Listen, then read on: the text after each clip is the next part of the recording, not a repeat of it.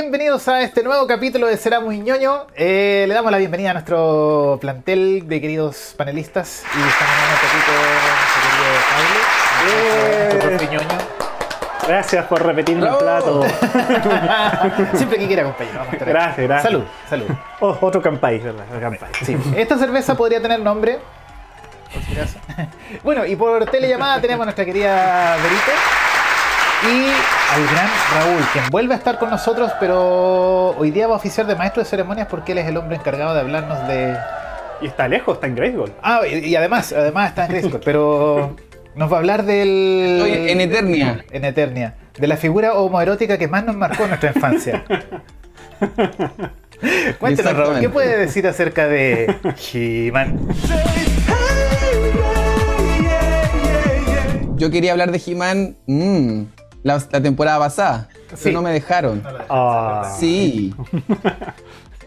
Oye, eh, He-Man, larga historia, pues ahora que está de nuevo de vuelta con mucho, con todo el poder de Grayskull eh, en, en- en el tema juguete. Ha sido un año polémico para He-Man este, ¿ah?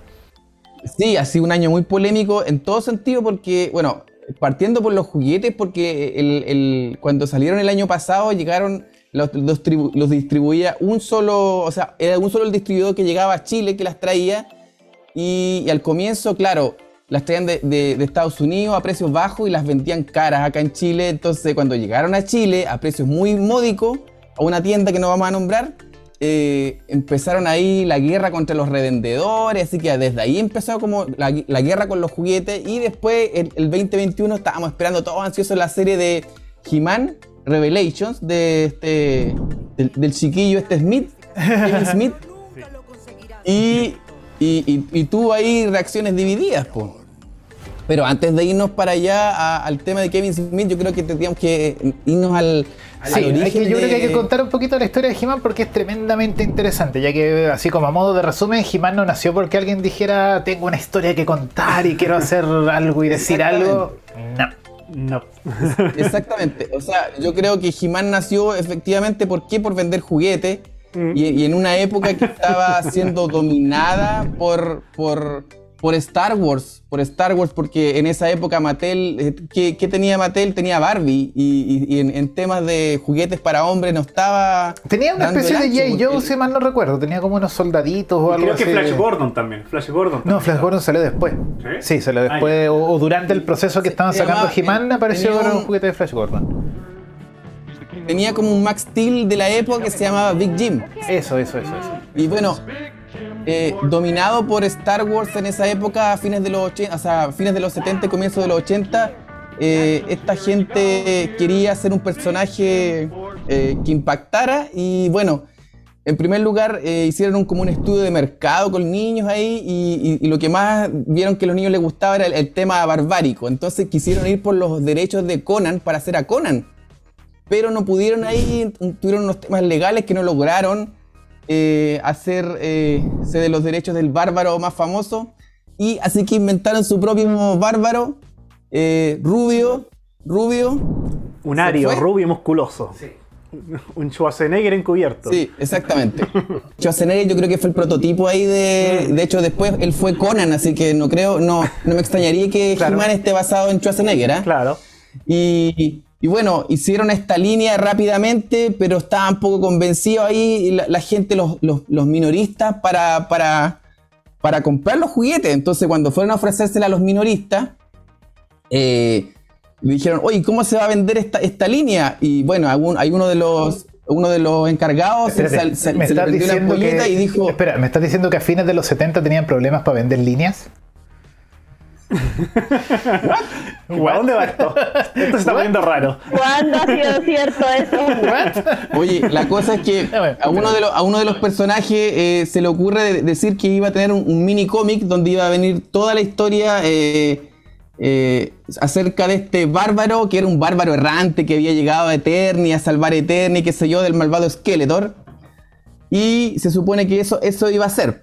Bueno, cuando fueron a hablar con el, con el mayor eh, eh, empresa de juguetes minoritario, que era en esa época, no sé cómo, es mi, mi Open English, no sé cómo estará, pero es Toys R Us. Toys Lo que- R ¿Lo Us. dijiste bien? ¡Wow! Ya, It's amazing. Bien, pues la cosa es que ellos eh, le dijeron, bueno, ¿y, y cómo vamos a vender esto? Bue- Bueno, va a venir con un, con un cómic, le dijeron. Obviamente mostraron el cómic. Y, y leyeron que dijeron, eh, bueno, ¿y, este- y a- a qué- para qué da estos juguetes? Para niños desde 5 años. Y ahí el, el, el de Toys R Us le dice, oye, pero a los 5 años los niños no leen, po, ¿cómo van a leer un cómic? y, y Por efectivamente eso les ahí y le dice... Por eso les decía que O- la- historia de He-Man es interesante porque no partió por alguien que quisiera crear algo, sino Claro. que fue como una cosa empresarial que de a poquito fueron sumando cómo irse Sí, lo vendemos, se fue cómo lo vendemos, construyendo cómo el lo camino. Claro, claro. Bueno, cuando salió ese tema, eh, el- al mismo que se le había ocurrido el tema del cómic, sacó otra carta y dijo, oye, no, no les contamos que vamos a tener dos especiales de dibujos animados.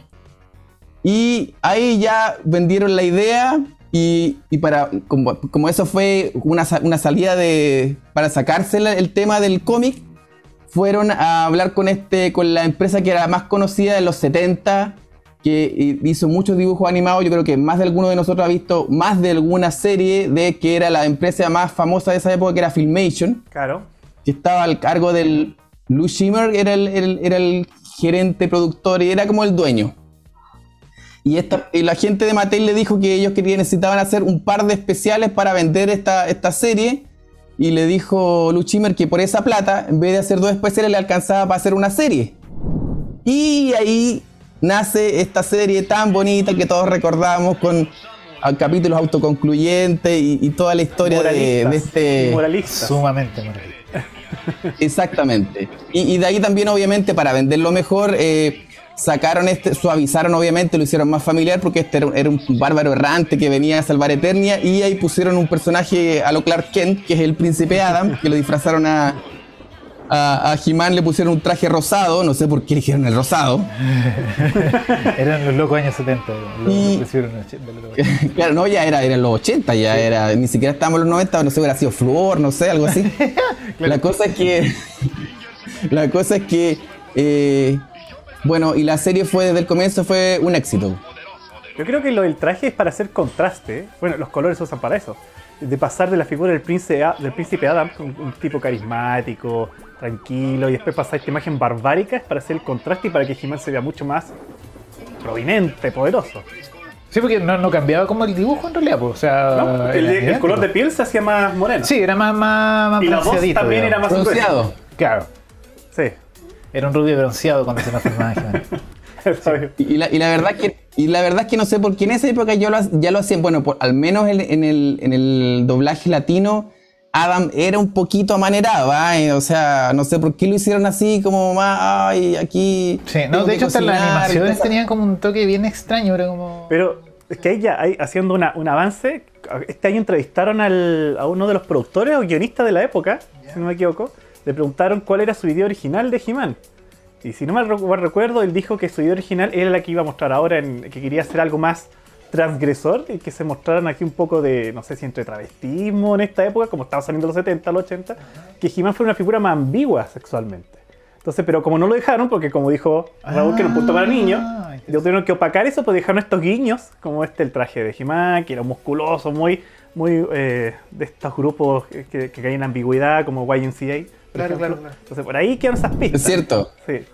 Y él dijo, ahora Netflix me dio más libertades para hacer esto, pero igual tratamos de conservar un poco la esencia de, de esta serie. Oye, bueno, y la, bueno, la serie fue. En, en el tema de los juguetes le fue bien, como por cinco años fueron líderes del mercado hasta que cayeron desde el último año que vendieron mucho. Vendieron, no sé, 400 millones y, y el 90, y- creo que eso fue el 96. Y el 97 cayeron como a 7 millones. O sea, ahí se fue a las pailas la, la, la línea. Y también la serie, porque en el fondo después He-Man, eh, a pesar de que era un suceso, eh, eh, empezó a aburrir, pues empezó a aburrir porque las, bueno, yo creo que la, la gente empezó a crecer y lo empezó a ver de otra manera. De hecho, yo ahora que lo veo a He-Man con ojos de adulto, Es la verdad no que los capítulos son mucho. bastante aburridos. Sí. Son bastante aburridos y, y como buena como buena serie de los 80 yo creo que envejeció súper mal, súper mal. No, no me van a pegar los más, los más fanáticos, pero la verdad yo pienso así, eh, es que, cuando, uno- cuando uno lo veía con ojos de niño, alucinaba, oh, He-Man contra Skeletor, lucha de espada. Pero ahora si lo ves con ojos de adulto, la verdad que era, era bien sosa la serie, era como bien así como O sea, pajera, claro, si, si la- lo pensáis de- como, del- pero como del punto de vista visual era súper interesante porque había cada monstruo y cada personaje era más llamativo que el anterior, ¿cachai? Entonces, claro, visualmente uno de cabros chicos, además que estaba full... Y la animación que era bastante fluida para ser una serie. Sí, tenía como, como, como de rotoscopía, como que de repente se movían muy real y después Eso. podían estar dos horas conversando moviendo solo la boca, digamos. como que- sí, era una weá bien extraña, pero, Sí, sí. pero siento que, claro, como desde el punto de vista visual siempre fue súper llamativo. Pero en términos de guion o de lo que hacían, era muy... fome. Es que yo creo que fue un producto de su época, que brilló claro. en los 80 y el reflejo de lo que se consumía en los 80. Y por eso vinieron estas revisiones de He-Man de la década del 90, que también fue peor, un producto peor. Después el He-Man 2003. Que eso está- fue como bien catalogado, Pero como que a creo mucha gente le según lo que gustó. dijo Raúl, le pasó lo de los juguetes, porque esa serie 2003 no vendió juguetes y por eso no surgieron con más temporadas. Exactamente. De hecho, había escrito una tercera temporada para la serie 2003, había una, o 2002 creo que, eh, había, una, había una tercera temporada que nunca se llegó a estrenar porque no se vendieron juguetes. De hecho, er- era muy caro producir los juguetes, pero bueno, nos, nos estamos adelantando porque a partir de, de He-Man, también las chiquillas de Mattel, porque este, este- este estaba hecho por chiquillos de Mattel, empezaron a decir, oye, ¿por qué no He-Man eh, no puede tener una hermana? Dijeron, ¿cachai? Y de a partir de, de, de Espera, esa que misma ahí hay otro tema. Ahí hay otro tema. Antes de que de- de- no fue solamente porque las chiquillas de Mattel, digamos, sino porque fue porque las niñas empezaron a comprar jimanes. Y eso a los a Ah, la- sí, a como bueno. a las agrupaciones de padres les molestó. Entonces dijeron, oye, o sea, tenemos que venderle ni- eh, muñecas a las niñas y muñecos a los niños. Y también Buen punto, sumémosle el buen auge punto. de los feminismos de los 80, que también exigían figuras más protagonistas femeninas, mujeres también. Bueno, la cosa es que las chiquillas de Mattel, de hecho, tuvieron ahí como un encontrón con los chiquillos de Mattel porque, de hecho, querían hacer a Shira, la querían hacer un poco más alta. Y los chiquillos le dijeron, no, pues tenés que respetar el canon porque si no se, van a, va, se va a ver muy debilucho. ¿Cómo va a aparecer la, la hermana de He-Man y lo deja chico? ¿Cachai? Bueno, pero antes, antes que saliera la línea de, de, de Chira, eh, se hizo una introducción del personaje de Chira con una película el año 85, creo que fue, no estoy muy seguro del año, que se llama El secreto de la espada. Muy bonito. Y eh, ahí cuando Ah, no eh. Adam, Adam va a, a- a- a Eteria, que es el planeta hermano de Eternia, vaya vaya, Eternia y Eteria, así se llaman los, los planetas. Va a una misión especial enviada por la, por la, sor- la, la hechicera Sorceress a dejar una espada a alguien que él va a reconocer. Y efectivamente, bueno, cuento corto, yo creo que muchos, los fanáticos ya han visto la película 20 veces y, y se encuentra con, yo también, con, con- bueno, con, con Chira, que en el fondo es la hermana, y ahí introducen también a Horda, que sabía, eran, eh, dicen que son hermanos gemelos y que lo habían separado al nacer, lo típico. Y Horda toma a Dora, que era la, la princesa de Eternia también, y se la lleva a, a Eteria, arranca y la cría ahí como, como, como su como su hija, por así decirlo, su protegida. Y igual llena de mentiras, diciéndole que, la, que los rebeldes son los malos y ellos son los buenos, ¿cachai? En fin. Y de ahí obviamente sale la, la- la- la línea de juguetes y, y también obviamente fue un éxito en, en aquellos años. Así que, ah bueno, y bueno, hasta, hasta, el- hasta la caída de, de la línea de Vamos del Universo, que fue por ahí por el año 87, cuando ya empezaron a, se- los niños se empezaron a aburrir y empezaron a salir otros juguetes. Pues sí, acuérdate que en los crecer 80, también, pues, ¿cuántos juguetes, cuántas series animadas habían? Pues entonces Sí, er- eran como eran como vuela cabezas, pues estaba ahí pegado jugando con He-Man y después salían los Thundercats, después salía esto y así los niños se iban de un lado para otro. se Entonces, saturó el mercado, se no, saturó no. el mercado de los video- de los juegos. Es- exactamente. de los juguetes. De los juguetes y de la serie animada, porque ahora, y después todo era, todos lo- los que producían juguetes sacaban su serie animada para poder venderlos, pues entonces habían, algu- bueno, muchas series que duraron harto y otras series que, no sé, pues tenían 13 capítulos, qué sé yo. Visionary, por ejemplo, por mencionar algunos, que tuvieron, fue una serie muy corta y tenía 13 capítulos, por, por decir algo. Sí, yo creo que hay varios factores que le jugaron en contra de que- Y también está el auge del anime aquí en Occidente. Y empezó y el mercado japonés entró ahí con harto fuerza y todo, y todo el mercado técnico también. Las figuras que venían de Japón, eh, coleccionismo de figuras y estas series, como dijo Raúl, ya se están viendo algo obsoleta, un poco añeja contra estos productos que venían con una calidad de animación y propuestas mucho más, más elaboradas. Entonces He-Man, obligadamente se tuvo que reinventar. Y de hecho- de ahí vienen estas series nuevas que va a hablar ahí Raúl un rato más. ¿Cierto, Raúl? ¿Cierto? Y, y- y- y de- de hecho, claro, claro. Oye, bueno, lo que dice Pablo tiene mucha razón, porque de hecho lo- lo- los guiones del anime siempre han sido más elaborados, con, una, con un trasfondo. Y lo- eso es lo que decíamos, el- el- el- la animación americana era, tenía ese mal de los capítulos autoconcluyentes, no, había una, no había una historia de fondo que, no sé, pues, que capítulo a capítulo fueran, a- por, por decir algo, llegar a una meta. Queremos salvar a Grayskull y los 65 capítulos o 130 capítulos era luchar hasta el final y al final derrotaban a Skeletor y, y salvaban al planeta, por decir algo. No eran así, eran todos, eh, eran una historia que se contaba, que pasó esto y después otra historia. Y o sea, eran- si, si He-Man tuvo 130 capítulos, hay que considerar que son 130 historias. Oye, ¿y tuvo, distintas. tuvo final entonces la original? Porque yo vi muchos capítulos, pero no sé si tuvo final en la serie clásica. ¿Tuvo? No, no, no, no tuvo, no tuvo final. Era- eran, pura, eran puros capítulos así como, como te digo, historias cortas. Creo que hay, hay como dos capítulos que continúan. Pero se- según lo, Nada que, más. claro, Claro, según lo que había entendido, la serie fue como cancelada de golpe, pero no alcanzó como a tener. Parece, por eso no alcanzaste el final. Claro. Bueno, la, la continuación Es sería que- la es serie que- de Netflix que sale este año. No lo sé. no sé en qué situación La está polémica la serie. serie. Bueno, después, y después de, de- avanzando un poco con el tema de la, de la animación, después de, de la caída de, digamos, del universo en el, el año 87, se intentó revivir la, la- la franquicia del año 90 con una serie que se llamaba Las Nuevas Aventuras de He-Man. Sí. Donde He-Man lo sacaban y lo llevaban al espacio Ah, y nuevos, y nuevos personajes y tenía una, tenía una cola de caballo, así lo llamaban en esa época, con He-Man con cola de caballo, pero largo, ¿cachai? Y tenía su. La espada era distinta. Era, en realidad era, era otro el dibujo, ¿ah? otra empresa que, la, que las hizo. Oye, y el, y el más Y- y afectado la con esa serie fue Skeletor. El diseño de Skeletor de esa serie, uff. Horrendo. horrendo. O sea, hay que considerar que yo, yo creo que uno de los villanos más, más queridos de los 80 tiene que ser Skeletor. ¿ah? Eh, si no me equivoco, yo creo que supera a Mumra de los 80. Yo creo que es el, el más querido. Escriben ahí en los comentarios qué le parece ahí, cuál era su personaje malvado favorito. Bueno, bueno fue un, un- un fracaso eh, la serie de los 90, pero me, me adelanté un poco porque el año 89 hicieron una película live action ¿Cierto? ah pero eso Eh, sí, era horrible esa película. Que, que- que querían eh, llevar a. ¿quién, quién quería que fuera eh, He-Man? Arnold, po. Obviamente que Arnold tenía que ser Ah, el no ¿no? Tenía, tenía toda la facha, pero eh, el- el- este es el dato rosa mío, ¿ah? Eh, eh, Schwarzenegger había firmado, firmado un contrato que cu- cuando fue interpretó a Conan que no iba a interpretar a ningún personaje más que eh, tuviera una espada. Así que no pudo hacerlo por contrato. Ah, Mira la agua está tonta, bien. pero te lo juro, fue así. Cuando hizo a Conan, eh, no pudo eh, eh, hacer más películas con. Así donde él fuera el, el, no sé, un bárbaro, con espada. Oye, pero eso, eso lo ve tan para todo tipo de películas, pues para ciencia ficción, fantasía. No, pues, claro, si lo pensáis para adelante, Claro. no, no, no recuerdo otra película de Schwarzenegger con. Por eso lo convirtieron en un android. Entonces, por eso. Claro. Y, y por, y por eso también eligieron a, a, a Dolph Lundgren, que venía de ser eh, Iván Drago, reciencito, había- era como su segunda película. ¿eh?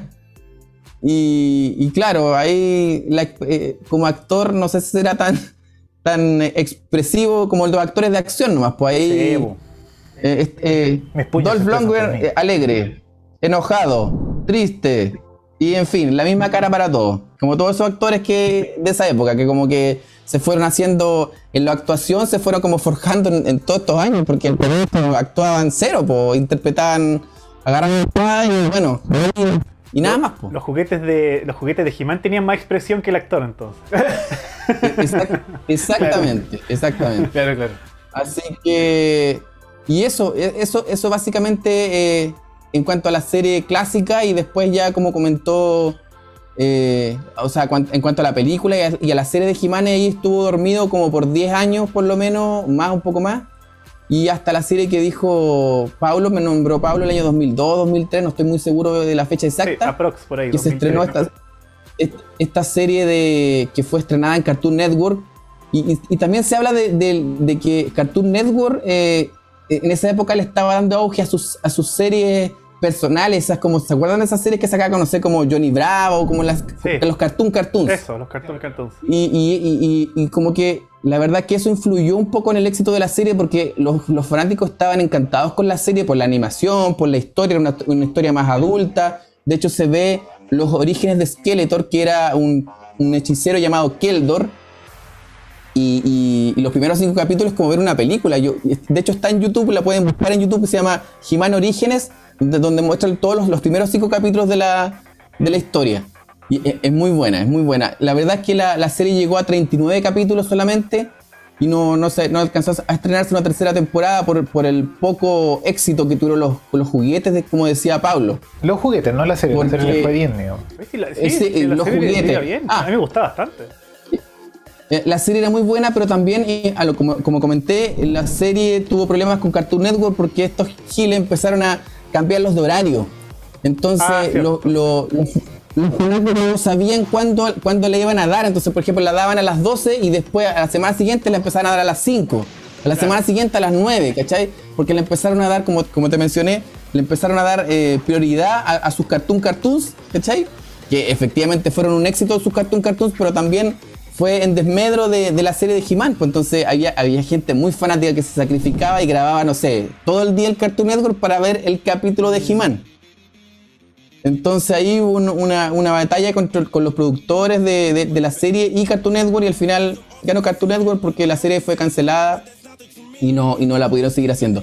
Y, y también porque dicen que los juguetes costaban demasiado, no tenían este, este molde único, empezaron a caer en, las repeticiones. Por ejemplo, hacían este He-Man, lo hacían He-Man con espada luminosa, He-Man con el hacha samurai y empezaron a sacar como mil versiones de He-Man, mil versiones de Skeletor y eso también empezó a hacer que los fanáticos, o sea, los fanáticos querían las, las, las, figuras básicas, pero empezaron a sacar otras series, otras figuras que al final terminaron eh, terminaron colmando los escaparates porque tampoco se vendían. Nueva saturación, otra vez la saturación de figuras.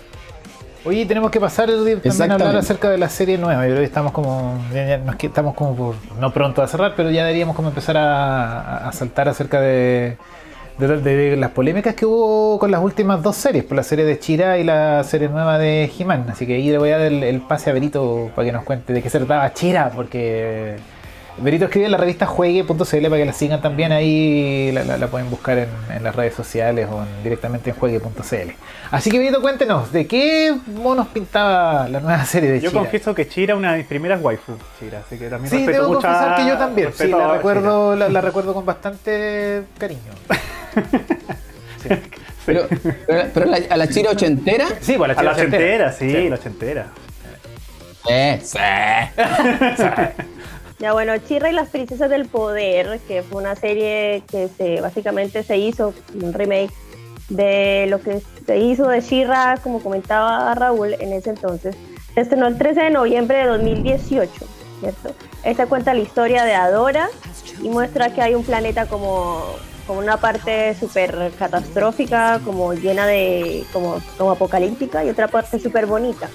La base de la historia es que Shira, que es Adora, bueno, spoil, alerta de muchos spoilers. eh, Adora está en la horda, que básicamente es como que van contra las rebeldes princesas, que las princesas son están en la parte bonita del planeta. Y, y dice- dice- decían los de la horda que es que ellos son los que tienen que ir contra los rebeldes y todo. Entonces es como todo un tema del lado cerebral brígido. Eh, hasta que hubo un momento, eh, Adora, la, la protagonista, se encuentra con Glimmer, que es la hija de la, la reina de las princesas, la reina, la princesa ¿Qué le quiere que principal, la reina de las princesas? ¿What? Y, y en ese encuentro como que, o sea, al final ella se da cuenta después, como al agarrar la, la- una espada, parece que estaba como en el camino, ¡pum! Entonces es- aparece un poder y ¡oh! Shiraz de las, de, las, de las princesas del universo. Pero no, ella no entiende lo que está sucediendo. Al tomar la espada pasa algo y después como que trata de, de decirle, hey, pero ¿qué es lo que pasa con, con este poder que yo tengo? y, y la chica esta Glimmer, que es la princesa de la reina súper bacán. Estoy tratando de explicarlo súper básico. Ángela. Ángela se llama la reina. Bueno, la hija, la hija de Ángela. Em, ella, ella empezó como en un tema de, ella era la, ¿cómo era? Era el, la, la habían llevado detenida, por así decirlo. Pero espera, y toda empezaron a- a, esta... formar como una relación. Espera, Berito, toda, toda esta historia que se genera en esa serie no nunca apareció nada en los capítulos ochenteros. Es todo nuevo, digamos. Claro, esto sale en lo No, que la el- la base del, la base de la historia es la, el, es el, el hueso, los huesos es lo mismo Ah, de She-Ra. Y acuérdate que esta, la introducción de Chira fue la Lo que película que, nos habló Raúl. Claro, pero mi, pregunta era si en esa película, si parte de la historia que se cuenta en esta serie del 2018 retoma lo que pasó en esa película o, renueva No. todo de Ah, cero. no, no, no. no. Ya.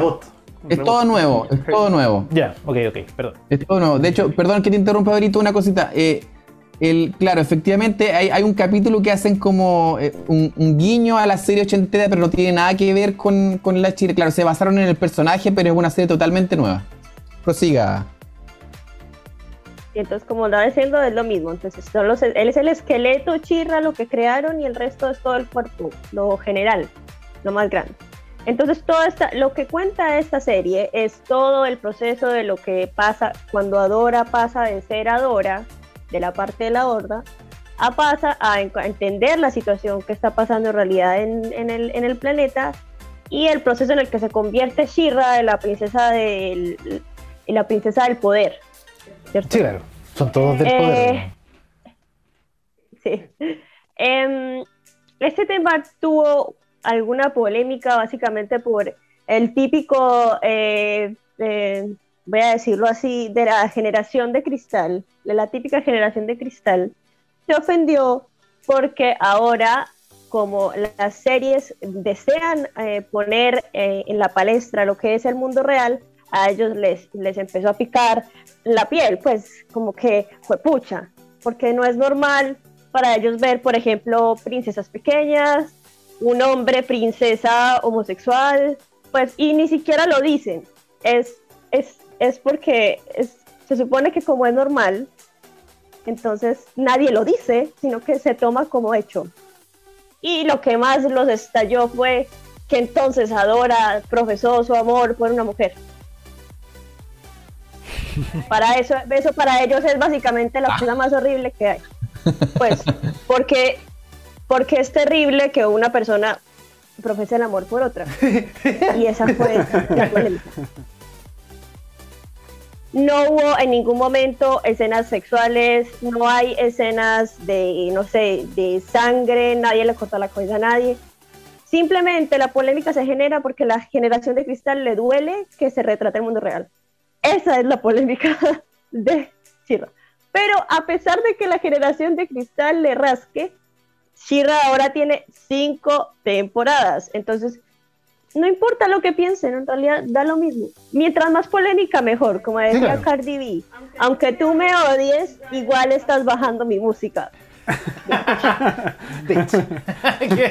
Me gusta esa hueá. Oye, oye, a todo esto tiene, tiene mucha razón Lavero. Yo, yo la serie la vi con mi esposa y mi hija, y, y la verdad es que igual la serie tiene como, es, es suave tocando el tema. Igual yo me, no es que me haya espantado, pero me, tomó de sorpresa el- ese- esos, esos pequeños guiños a que hay, parejas de mujeres, qué sé yo, ¿cachai? Y al final donde Adora le, le profesa el amor a Catra, que perdón que le- si la gente no la vio, eh, véanla, porque la verdad es que la serie es buena, es buena. Y de hecho, eh, eh, es, una, es una línea argumental que tiene, como, te- como, como mencioné, comienza y tiene como un fin eh, que llega al final derrotando al Ordeano Mayor y qué sé yo, ¿cachai? Y tiene es una historia que tú sigues durante todas las cinco temporadas.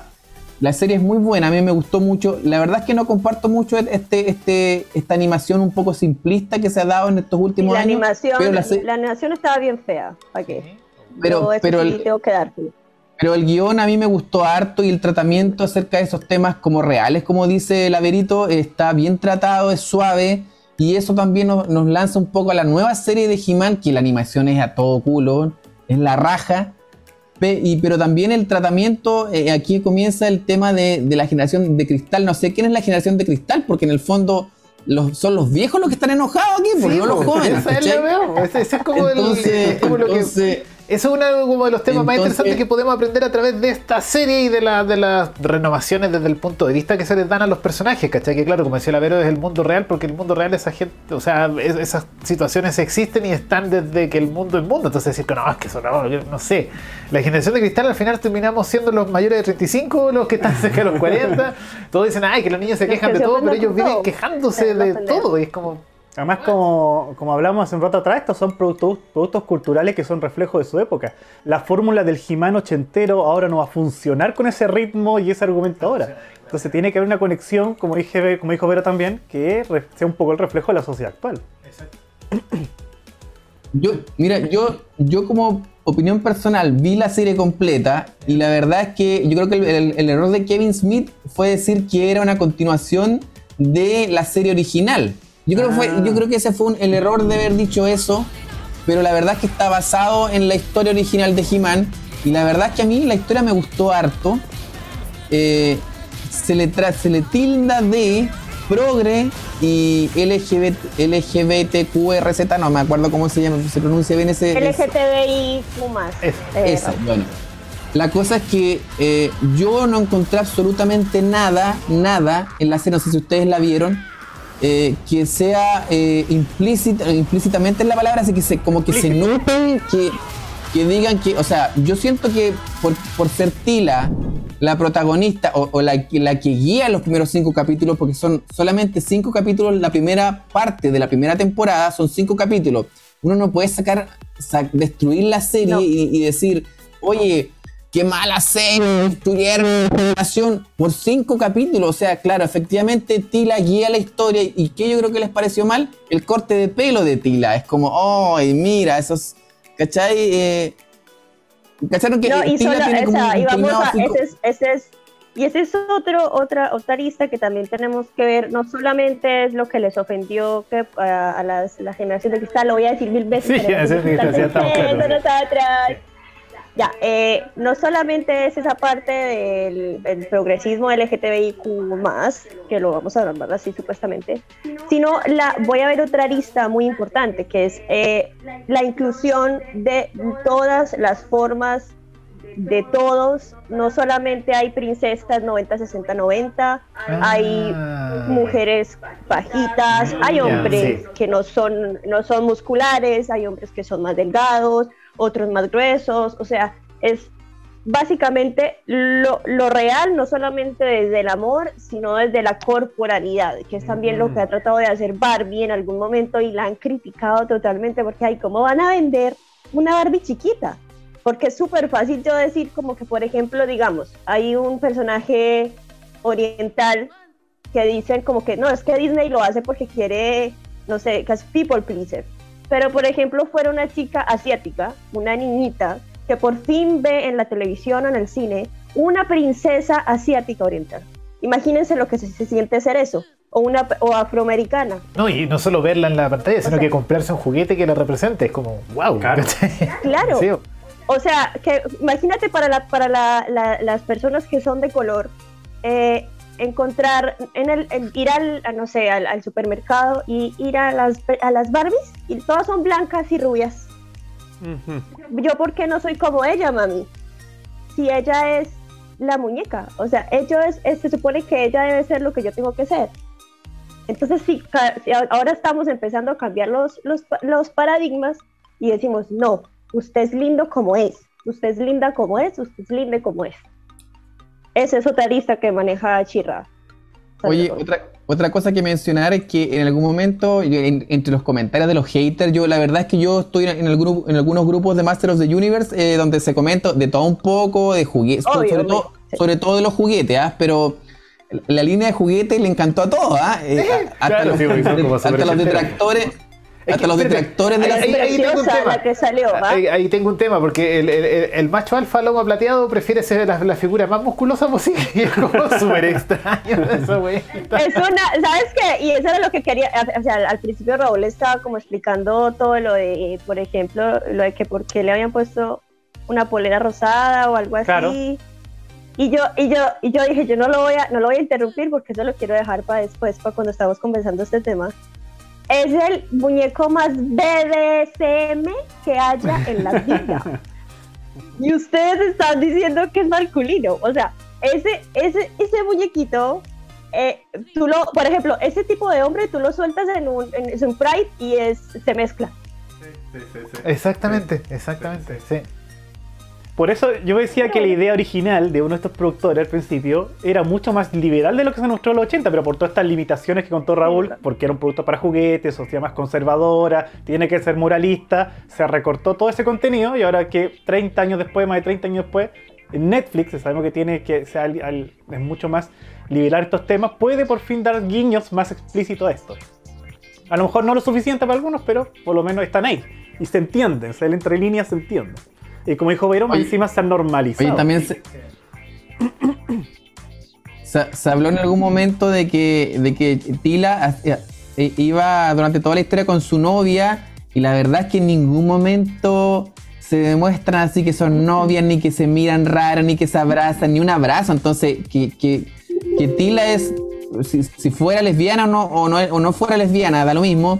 Ni siquiera se, se ve o se, o se nota en la, en la serie. Entonces, la gente que, claro, yo siento que hay un grupo muy conservador en, en ese aspecto que todavía no, no, no crece un poco, porque la verdad es que yo no, no, no ven algo que no existe, es como que está en su, está en su cerebro solamente. ¿ah? Yo, yo veo que eh, de- deja esas limitaciones de, de pensamiento los dejan muy mal a ellos mismos, porque la verdad es que no, no logro entender, yo que soy una persona, yo bueno, yo soy más de mente abierta, pero también siento que yo en ningún momento eh, me di cuenta de algo que se viera, que dijera, pero salvo el corte de pelo de Tila, que es como así como rapado a este lado, no, no le encontré nada así como, ¿cachai? Una como un huevada diseño moderno, ¿cachai? más moderno, más diseño de personaje más actualizado. Claro, yo le diría, yo, yo, exactamente, yo hubiera puesto un, un corte de pelo más moderno, de una guerrera, qué sé yo, pero claro, es ese el corte de pelo que tenía una, una novia y que yo eso no, no nunca, nunca lo vi en la serie, en estos cinco capítulos, porque la verdad es que esta es la primera parte de la primera temporada.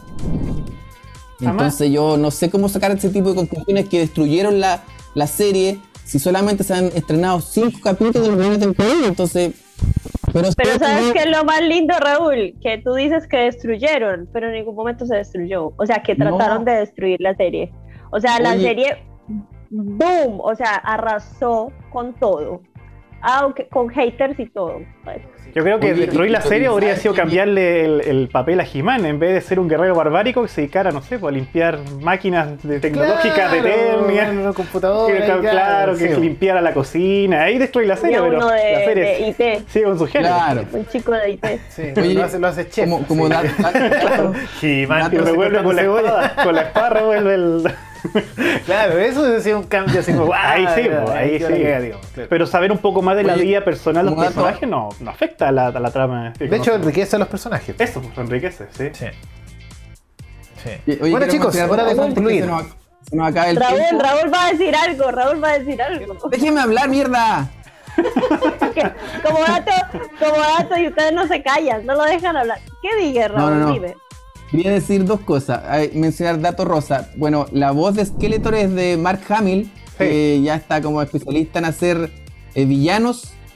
Y eh, la voz original de eh, Skeletor era un dobl- doblajista americano que se llama Alan Oppenheimer, que también tiene un papel pequeño aquí en, la serie y hace eh, papeles, voces menores. Pero también lo invitaron a participar a Alan Oppenheimer, que es la voz original de Skeletor. Y la voz de Skeletor de esta serie es eh, el gran Mark Hamill, que ha hecho otros personajes de, de- malo en, en doblaje, por ejemplo, el más famoso es el Guasón.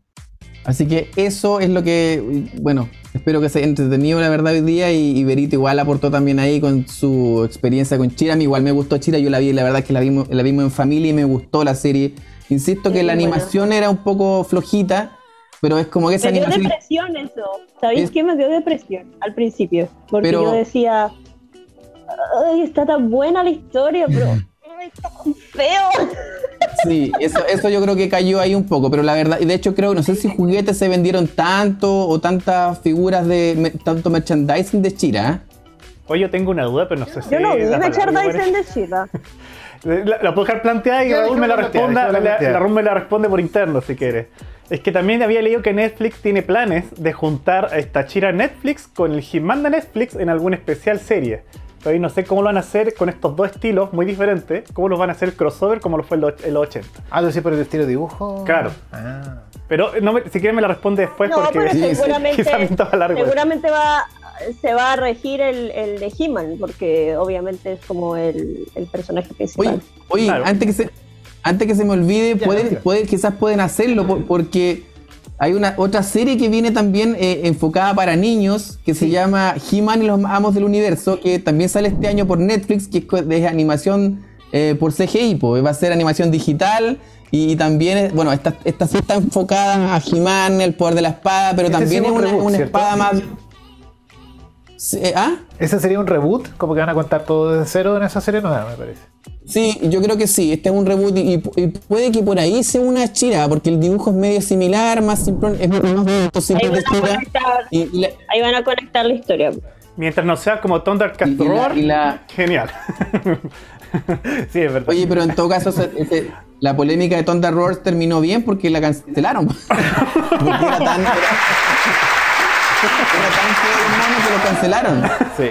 Vamos a mandarle un saludo a nuestra querida generación de cristal. Eh, Vayan al proctólogo luego, ya están en medalla. Gracias por los dislikes a este video. Gracias por Gracias por los los dislikes. dislikes. y nos vemos en un próximo capítulo de Será Muy Ñoño. Chau, chau. Chao, chao.